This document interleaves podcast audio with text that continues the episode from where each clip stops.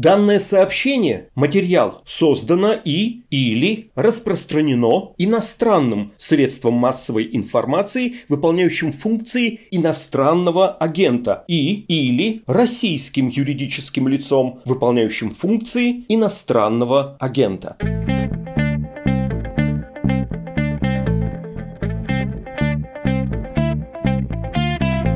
Здравствуйте, у микрофона Владислав Горин, здесь же Дмитрий Анисимов, координатор компании правозащитного проекта УВД-Инфо. Здравствуйте, Дмитрий. Здравствуйте, Владислав.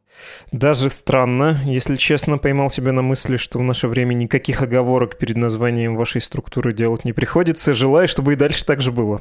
Да, мы тоже очень хотим, но посмотрим, кого признают иноагентом в эту пятницу. Без шуток, я про нечто такое печальное и грустное хотел бы с вами поговорить, потому что кажется поразительным в наше время то, что происходит с так называемым дворцовым делом, это большой политический процесс, и то, какие мысли по поводу этого процесса возникает. Давайте обсудим, откуда, во-первых, взялся этот процесс, чем он сейчас венчается, приговоры пошли, а потом про то, как мы все в России России, как наше общество, в общем-то, незаметно стали воспринимать вот эти большие дела, эти большие сроки как э, что-то нормальное, ну или как что-то приемлемое, во всяком случае. Мне кажется, важно будет выйти на такой вывод. Возможно, вы с этим не согласитесь. Давайте начнем, возможно, справочно. Чего происходит с дворцовым делом? Вообще, что это такое? Как началось? Сколько там сейчас фигурантов? Ну, начнем с того, что дворцовое дело – это комплекс уголовных дел, очень большой комплекс, возбужденных после акций протеста в поддержку Навального. Эти акции прошли 23 и 31 января, 2 февраля и 21 апреля. Всего фигурантов дворцового дела мы насчитываем не менее 143 человек. Это примерно в три раза больше, чем фигурантов московского и болотного дел вместе взятых. И на самом деле мы говорим, что это число минимальное, потому что у нас нет уверенности, что есть еще какое-то количество людей, которые тоже являются фигурантами уголовных дел из-за этих акций, но нам о них просто неизвестно, и мы о них никак узнать не можем. На самом деле мы почти каждую неделю узнаем о новых людях разными способами. Зачастую это происходит совершенно случайно. И добавляем их в нашу базу. Вот на прошлой неделе у нас было 139 фигурантов, сейчас мы их насчитываем 143 человека. У них у всех довольно разные статьи. Это довольно разные люди с очень обширной географией, Фигуранта есть почти везде, есть даже на Сахалине, в Удмуртии, в Югре и в других регионах, в которых, казалось бы, какой-то политической активности широкой не было, и уж тем более уголовного преследования за нее. Но, тем не менее, они есть. Самая популярная в кавычках статья – это статья 318, часть первая. Это применение насилия неопасного для здоровья или жизни или угроза применения в отношении представителя власти – по ней судят или уже осуждены 49 человек. И есть еще две статьи, которые стали митинговыми совсем недавно, в декабре 2020 года, очень опасные, и мы в своей компании по дворцовому делу тоже про них рассказываем, делаем на них акцент, и вот почему. Первая статья 236, санитарная, именно по ней идет санитарное дело, фигурантами которого являются сторонники Навального, известные политики, которым под домашними арестами и запретами определенных действий не давали ввести свою избирательную кампанию. Проблема этой статьи в том, что поправки депутата Вяткина в 2020 году добавили в нее еще одну часть, которая дала возможность применять эту статью против организаторов и участников протестных акций. Раньше эта статья была очень экзотической, применялась против разных поваров, которые что-то сделали с пищей, кого-то отравили, или против администрации супермаркетов, где нашли какую-то просроченную испорченную еду, которой отравились люди. Было совсем немного приговоров за последние несколько лет, и статья применялась очень редко. Сейчас же по ней проходят фигурантами больше 10 человек потому что в статью добавили еще одну часть. Это часть создания угрозы заражения коронавирусом. И еще одна статья, 267, это статья дорожная, по которой создаются коллективные дела. Есть дело в Москве, в Нижнем Новгороде, в Челябинске дорожные дела. В нее тоже в декабре 2020 года поправками ввели часть, которая предполагает создание некой угрозы жизни или здоровью или повреждения чего-то имущества из-за создания препятствий движению транспорта и пешеходов. Проблема в том, что эта статья дублируется с несколькими статьями Кодекса об административных правонарушениях, и совершая одно правонарушение, ты совершенно не можешь предсказать, по какой статье тебя привлекут. Административной, одной из, или уголовной. И это создает возможность суперизбирательного проявления этой статьи против участников и организаторов акций. Вот мы поэтому пытаемся что-то с этими статьями сделать. Известно, что о 267 дорожной статье негативно высказывался Верховный суд, когда она была еще на этапе поправок. Но чтения прошли очень быстро, по-моему, второй, третий даже за один день, за 10 минут, если я все правильно помню ее ввели в дело, и сейчас мы с помощью депутатов Мосгордумы пытаемся добиться от Верховного суда и от МВД того, чтобы они конкретизировали понятие угрозы, потому что ни нам, ни юристам, ни, подозреваю, полицейским исследователям тоже совершенно неизвестно, что значит это создание угрозы. И создать угрозу можно вообще чем угодно. Это большая проблема. И в целом все преследование характеризует то, что большая часть обвинений достаточно абсурдна и избирательно, в то время как какие-то проверки по действиям сотрудников полиции, которые жестоко обходились с задержанными, избивали их, применяли какие-то пыточные условия к ним, даже не проводились. Вот что такое дворцовое дело. Да, и рискну показаться очевидным, капитаном очевидностью, Дворцовая не потому, что на Дворцовой площади по всей стране были протесты, Дворцовая потому, что люди вышли, в том числе посмотрев ролик о геленджикской резиденции, предположительно принадлежащей, построенной для Владимира Путина, именно поэтому дворец. Вы знаете, ну, поскольку это подкаст, можно, наверное, немножко личного подпустить. Я хотел бы вам признаться, что весьма скромно следил за этим делом, и вообще получилось крайне непрофессионально. Я выпал из контекста. Это один из журналистских грехов, не надо выпадать. А второй грех, я перестал удивляться. Я могу попробовать, конечно, оправдаться тем, что, видимо, не у меня, а у одного в России сейчас есть вот это ощущение. Но сколько уже было этих дел? Болотное, московское, санитарное, ну вот теперь дворцовое, начнешь опять повториться все как в старе, э, как там дальше было, ночная ледяная реп канала, аптека улица Фонарь. Ну, то есть это уже стало настолько привычным, что ты перестаешь удивляться, твое восприятие притупляется. Что меня вернуло в седло и в такую журналистскую норму? Во-первых, 143 фигуранта — это довольно много. Даже по нынешним временам, даже с учетом предыдущего опыта, это чертовски много. Второе — заметные сроки, которые уже выносятся. И третье, то, что я у вас прочитал на ОВД-инфо про то, что половина фигурантов непонятно где находится сейчас. Я вот это не совсем понял. Ну, то есть, э, что-то там 80-70 человек неизвестно, где сейчас э, располагаются физически. Это потому что вы не знаете или потому что по эту сторону российско-белорусской границы какое-то новое окрестино возникло? Давайте я попробую прояснить момент по тем фигурантам, при которых мы не знаем, где они находятся. Там есть две проблемы. Первая заключается в том, что их банально невероятно много. И у нас не хватает ресурсов на то, чтобы найти какую-то информацию о том, где они находятся, какая у них мера пресечения и что вообще с ними происходит. И таких людей довольно много. То есть я говорил, что вот мы почти каждую неделю находим кого-то еще, стараемся разными способами, а у нас их много, найти информацию о них, может быть, связаться с родственниками или с адвокатом, или в каких-то открытых источниках найти информацию но это довольно сложно, потому что если человек сам к нам не обратится, или его родственники, или какие-то другие представители, и если о нем не напишет региональное управление Следственного комитета или МВД, то мы с большой вероятностью узнаем о нем далеко не сразу. Сильно-сильно позже, возможно, на моменте приговора или даже еще позже. И все-таки о тех, о ком мы узнаем, мы стараемся узнать что-то еще, но это получается с большим трудом. И есть еще небольшое количество фигурантов, которые уже получили приговоры, какое-то количество реальных лет в колонии, но они еще пока что, скорее всего, находятся в СИЗО. Но это не точно, их могли уже в другое место этапировать. Такая практика, к сожалению, есть, и она не до конца легальная, этапировать фигуранта до прохождения апелляции. А у нас было несколько таких случаев, когда людей, которых судили в Москве, и их родственники адвокат находились в Москве, этапировали в Пермский край, и в результате они оказывались лишены возможности общаться со своими родственниками и дальше знакомиться с материалами дела, обсуждать с адвокатом стратегию защиты и так далее. В общем, мы просто не знаем, где эти люди находятся сейчас, в СИЗО или в колонии, или, может быть, где-то еще. И для того, чтобы не давать неточную информацию, в которой мы не уверены, мы пишем, что местоположение этого человека пока что неизвестно. Это утешает. Это не значит, что человек оказался без защиты, например, или что с ним неизвестно, что происходит. Это просто вопрос скорее статистический. Ладно, вы успокоили. Хорошо.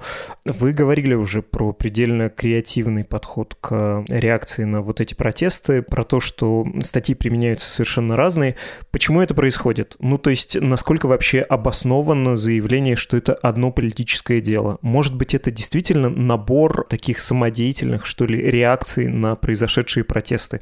Одно полицейское управление или ФСБ или кто-нибудь там еще, не знаю, прокуратура, Следственный комитет занимаются одним в одном регионе, другие другим. Ну, просто были массовые протесты, вот и реакции примерно похожие. Почему вы считаете, что это один единый процесс политический? Ну, смотрите, действительно, реакция очень разная, и на примере конкретных регионов можно проследить, как по-разному разные ведомства ведут эти дела. Они даже отвечают на наши запросы по-разному. Кто-то может дать чуть-чуть информации о фигуранте, кто-то чуть больше, кто-то вообще может наврать, кто-то может не ответить. И чувствуется, что какой-то единой строгой политики из центра не проводится по фигурантам дворцового дела.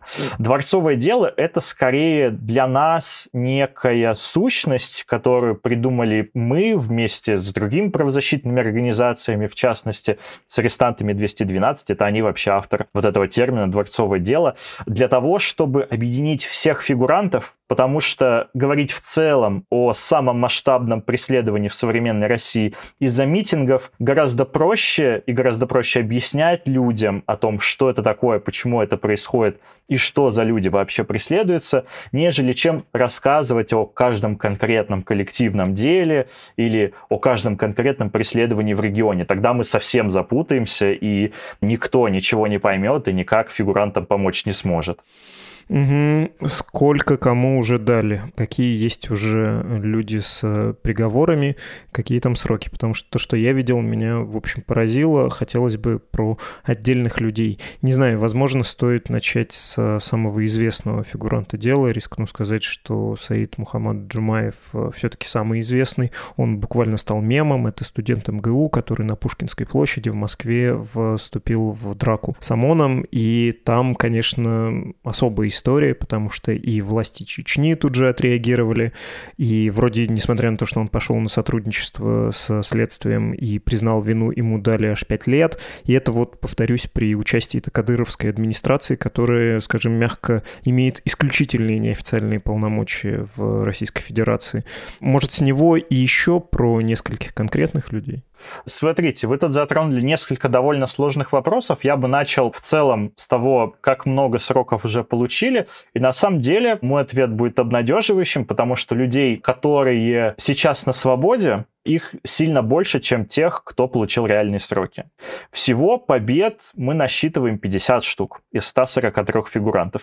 Но здесь надо пояснить, что мы имеем в виду под победой. Потому что в идеальном мире, конечно же, победой для нас считался бы развал дела, какая-то реабилитация для фигуранта, его оправдание полностью но из-за того, что судейский корпус сильно подвержен влиянию исполнительной власти, такого почти никогда не происходит. И мы считаем победой уже то, что человек оказался не в колонии и получил условный срок, или ограничение свободы, или, может быть, штраф или дело совсем развалилось, такое, да, кстати, бывает. В таких случаях насчитывается 50 штук, эти люди получили определенные санкции, но все же они находятся не в колонии, у них есть возможность э, видеться с родными, какой-то работой заниматься и в целом почти без каких-то видимых последствий продолжать жизнь.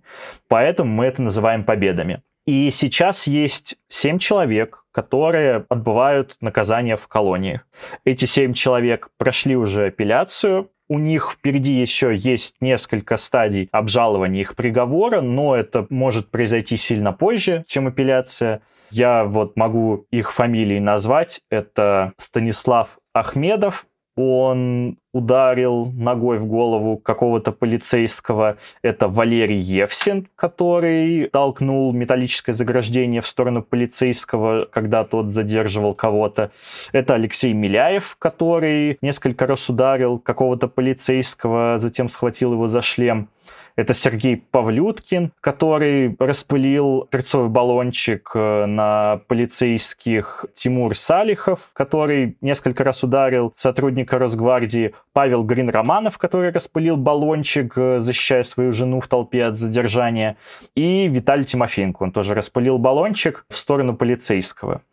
И здесь и с кейсом Саид Джумаева нужно сделать очень важное уточнение, потому что создается ощущение, что эти люди действительно подрались с полицейскими, нанесли им какой-то вред, ударили их или вообще использовали газовый баллончик. И мы понимаем, что бить полицейских вообще-то плохо. И что эти люди, если рассматривать их действия в каком-то вакууме, сделали не очень хорошее дело. Поэтому с ними сложнее солидаризироваться, чем с другими. Но важно понимать, что они действовали так не потому, что они какие-то агрессивные или буйные, а потому что это была вынужденная реакция на насилие со стороны силовиков потому что полицейские задерживали гораздо жестче, били гораздо жестче, в том числе женщин. Вот можно обратить внимание, например, на кейс Марии Юдиной из Санкт-Петербурга, который сотрудник Росгвардии ударил ногой в живот с бега. Знаменитые запотевшие забрало. Да, да, да. И ему за это не было совершенно ничего. То есть, по-моему, там даже никакой проверки не провели. А по-моему, так в итоге непонятно, кто это был, потому что там какие-то разные люди приходили и извинялись к ней. Да, да, да, и не получилось его найти. Поэтому надо понимать, что насилие полицейских в отношении задержанных и какие-то действия отдельных участников акции – это совершенно несопоставимые вещи. И что касается именно Саида, здесь сложно сказать, почему чеченская диаспора не вписалась за него. Скорее всего, потому что он не сдался сразу, его задержали в Пскове, при попытке перейти границу, кажется. Да, он пытался бежать, надо это признать, и, наверное, можно его понять. Но здесь тоже надо учитывать, что, в общем, мне понравился комментарий его матери с суда показался очень красноречивым. Она сказала, что он просто так бить бы людей не стал. Он обладает повышенным восприятием справедливости, поэтому он решил вступиться с других задержанных. Конечно же, если посмотреть кадры, как он отбивается от полицейских, и другие кадры, как полицейские бьют задержанных, то, ну, все становится понятно, что это тоже несопоставимые действия на самом деле. Да, это на самом деле можно было бы обсудить отдельно, потому что попытка приучить россиян к мысли, что полицейского вообще трогать нельзя, она тоже сравнительно новая. До этого, в том числе на болотном деле, после протестов землета 2010-2011 годов, вполне себе были столкновения, и это не воспринималось тогда так остро, и мы как-то за всеми этими разговорами, за вот этим вновь появившемся табу перестаем понимать, что вообще-то полицейский должен выполнять законные какие-то действия, да, и приказы, которые ему отдаются, он выполняет только законные. Он тоже должен думать головой. Он не может делать все, что угодно, а мы не можем ему отвечать, мы как граждане. Я тут не пытаюсь никаких приморских партизан устроить новых, но так это устроено. И когда полицейский не по закону применяет насилие, это крайне плохо для общества. Общество перестает вообще тогда каким образом разделять действия полиции на законные и незаконные, заведомо будет считать их репрессивными все, и это, короче, далеко нас э, заведет. Да, да, тоже, в общем-то, новелла, к которой мы довольно привыкли быстро и как-то перестаем над этим рефлексировать, кажется. Ну да, здесь надо понимать тоже, что есть несколько дел схожих, например, с э, тем, что было в московском деле, с чем оно вообще ассоциируется. Вот лично у меня первое какое-то воспоминание, это брошенный пластиковый стаканчик, поднятое забрало. И вот здесь тоже есть дела в таком духе, когда людей судят буквально ни за что. Например, есть случай Ильи Першина, который был на акции 31 января в Санкт-Петербурге и за ним попытался погнаться полицейский, чтобы его задержать. Илья начал от него убегать. Полицейский подскользнулся и упал на асфальт, а Илье удалось убежать. И Илью обвинили в том, что это не полицейский подскользнулся и упал как-то, а это Илья нанес ему несколько ударов, и за это он сейчас находится в СИЗО. Ему грозит несколько лет тюрьмы.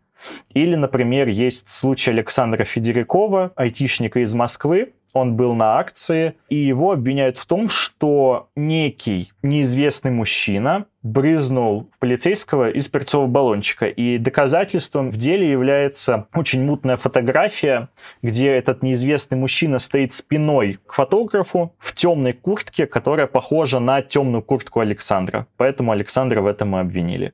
Сейчас он тоже находится в СИЗО, а так как он был на акции вместе с женой, то она проходит свидетелем по делу, и вот уже больше полугода они не могут встретиться на свиданиях. Им приходится общаться либо письмами, либо через адвоката. И у него два маленьких ребенка остались дома.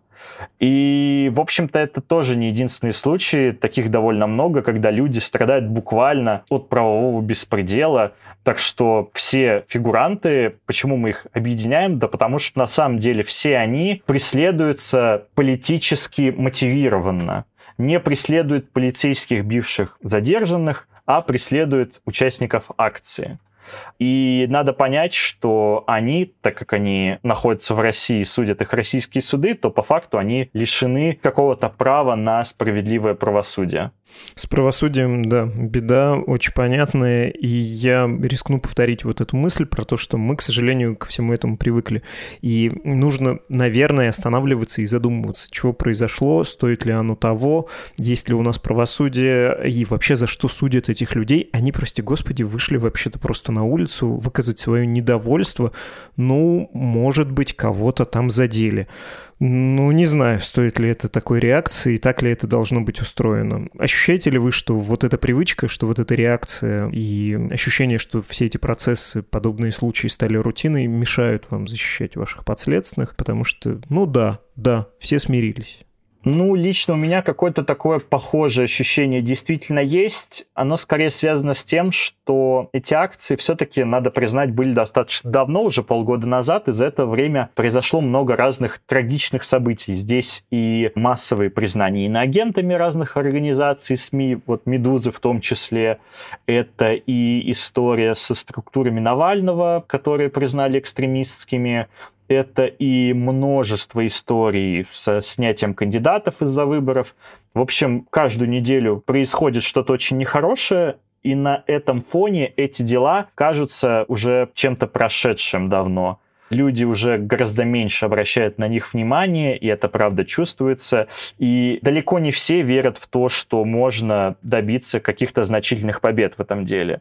Но наш пример, то, что уже чуть больше трети людей оказались на свободе благодаря юридической помощи, благодаря каким-то нашим медийным действиям, поддержке фигурантов, то это все, в принципе, показывает, что добиться какой-то победы возможно. И наша задача сейчас — вернуть людей на несколько месяцев назад, напомнить им об этих десятках фигурантов, которые прямо сейчас находятся в СИЗО или под домашними арестами или где-то еще, и через какое-то время они могут получить реальные сроки, несколько лет тюрьмы за то, что просто вышли на акцию и что для того, чтобы их поддержать, не нужно делать что-то очень сложное. Достаточно, на самом деле, всего нескольких действий для того, чтобы поддержать фигурантов и как-то повлиять в целом на все преследование и на судьбы конкретных людей. Вот эти несколько действий.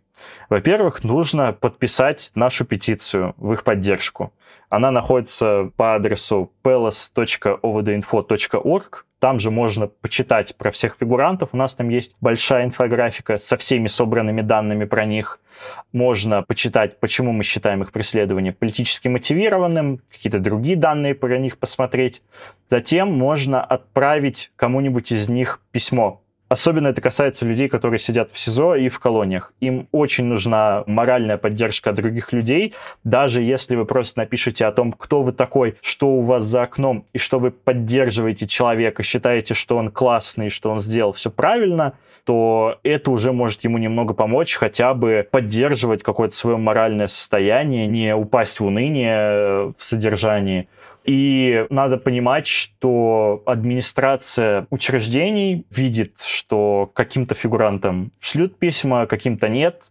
Чем больше на фигуранта обращают внимание, шлют ему писем, пишут о нем в соцсетях, в новостях и где-то еще, тем меньше вероятность, что с ним какая-то жесть случится. И тем меньше вероятность, что ему дадут максимальный срок, и появляется возможность, что его вообще могут освободить.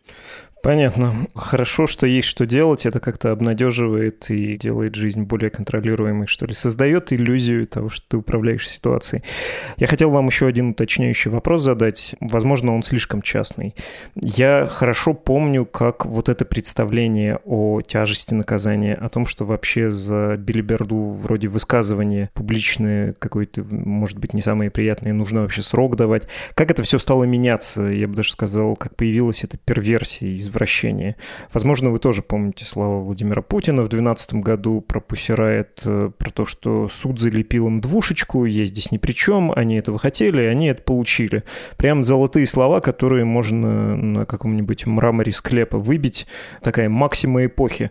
Но тогда это звучало дико. Какая двушечка? За что? При чем тут это? Сейчас это стало уже совершенно нормальным. Мы с вами обсудили, что такой эффект есть, и нужно, наверное, к нему не привыкать.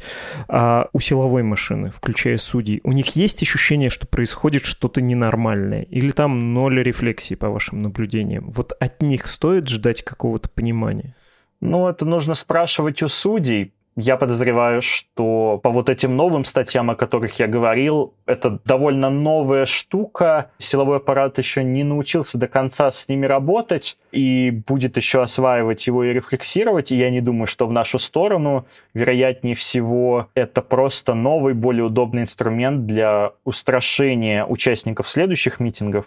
И мы говорим об этом не просто так. Есть некоторые факты, которые на это указывают, а именно, например, то, что простых участников митингов сотни допрашивали как свидетелей по делам, возбужденным по этим статьям, санитарной и дорожной. За этим потом, к счастью, никаких действий не последовало, никаких последствий не наступило для задержанных, которых просто допрашивали. Но сам факт, что как-то это их затрагивало, он немного пугает. Именно поэтому мы сейчас так много внимания обращаем на эти статьи и стараемся предпринимать разные действия, чтобы в дальнейшем их было гораздо сложнее использовать. Кое-что нам из этого удается, кое-что еще в планах. В общем, посмотрим, что будет. А что касается отношения и общества, и системы к политически мотивированным делам, надо понимать, что оно формировалось не само по себе, оно формировалось искусственно, и формируется оно из запугивания властей перед акциями и оправдания вот этих приговоров и абсурдного преследования.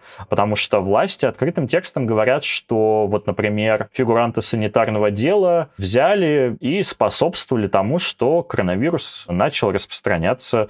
Вот они позвали людей, пришли какие-то зараженные, и они кого-то заразили, кто-то вообще погибнуть мог. То же самое есть про тех, кого судят по статье о применении насилия к сотрудникам полиции. Вот они говорят, что посмотрите, да, на этих участников акций, они же просто берут и дерутся, это какие-то агрессивные, буйные люди, не нужно им помогать, не нужно их поддерживать, вы же не такие. Вот такая история возникает. Но как бы плохо все не казалось, то, что сейчас происходит вокруг нас, на самом деле мы все еще видим определенные лучики света, стараемся за них хвататься, и мы верим, что сможем помочь значимому числу фигурантов, если уж не всем, то большинству из них точно мы хотя бы сможем о них как-то рассказать, привлечь к ним внимание общества, чтобы это общество помогало и поддерживало этих людей, пока они находятся в колонии. И если на самом деле посмотреть на то же московское дело, то там произошло довольно много побед как довольно быстро в течение 19-го, начала 20 года, так и впоследствии.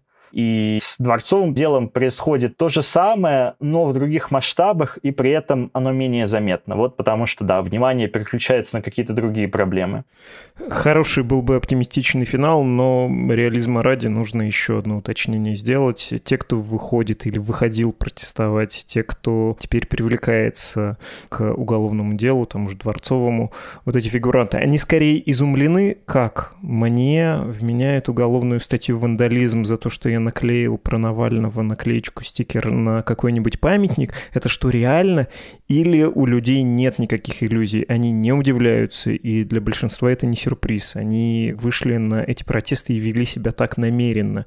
Потому что ваш ответ, он, наверное, многое скажет о том, будут ли акции продолжаться, как себя будут вести люди, как они будут отвечать на давление на гражданское общество, на политических активистов, вообще на выражение своего мнения публичное.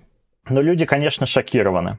Я общался с некоторыми фигурантами и с их родственниками, и очень сложно передать эмоции, как люди описывают, как они узнали о том, что на них завели дело, или как они реагировали, когда к ним пришли домой, чтобы провести обыск, а потом отвести на допрос. Какими-то словами это описать невозможно, это чистые эмоции. Здесь проблема в том, что очень высоко поднялась цена участия в протесте. Если раньше люди выходили с пониманием, что максимум, что им грозит, это административка и какой-то штраф, ну, может быть, в крайнем случае, какое-то количество суток в спецприемнике, то сейчас некоторым просто за выход, даже не за то, что они дотронулись как-то до того полицейского, может грозить уголовка. Такая вероятность действительно есть, и это нужно признать но это не значит, что протестных акций больше не будет.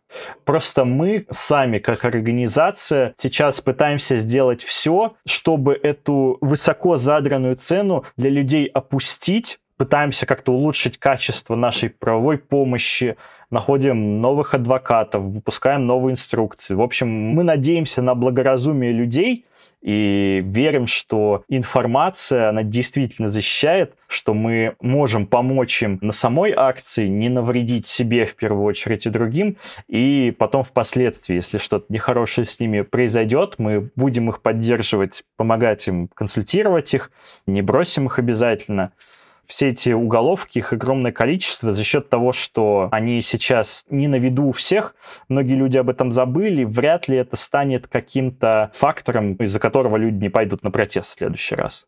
Понятно. Спасибо вам за огромный ваш оптимизм. Вот за это в первую очередь. Пожалуйста. Спасибо вам.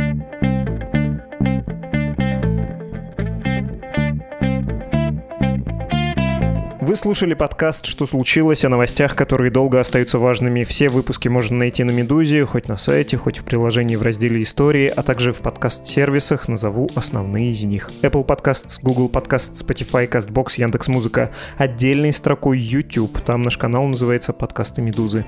Пишите нам письма на адрес подкаст собакамедуза.io. И вот факт, который, к сожалению, долго остается важным. Он состоит в том, что «Медуза» живет за ваш счет. То есть на деньги от читателей и слушателей. Разовые и регулярные пожертвования спешите оформить на страничке support.meduza.io. Почему спешите? Ну, мало ли кого еще признают иноагентом, мало ли кто еще попросит у вас помощи. Конкуренция в этом невеселом деле, к сожалению, только растет.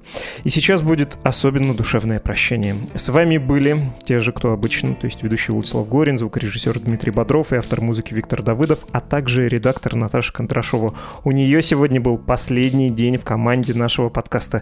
К моей большой грусти и одновременно радости Наташа будет отныне заниматься другими проектами и в «Медузе», ну и вообще личными, жизненными. Говорил тебе, Наташ, лично и скажу тут, чтобы слушатели знали, ты замечательная, удачи тебе, жаль, что ты уходишь, хорошо, что ты берешься за новые великие свершения. Все они тебе покорятся. Как и со слушателями сейчас, мы прощаемся с тобой, но, надеюсь, не расстаемся. Пока-пока.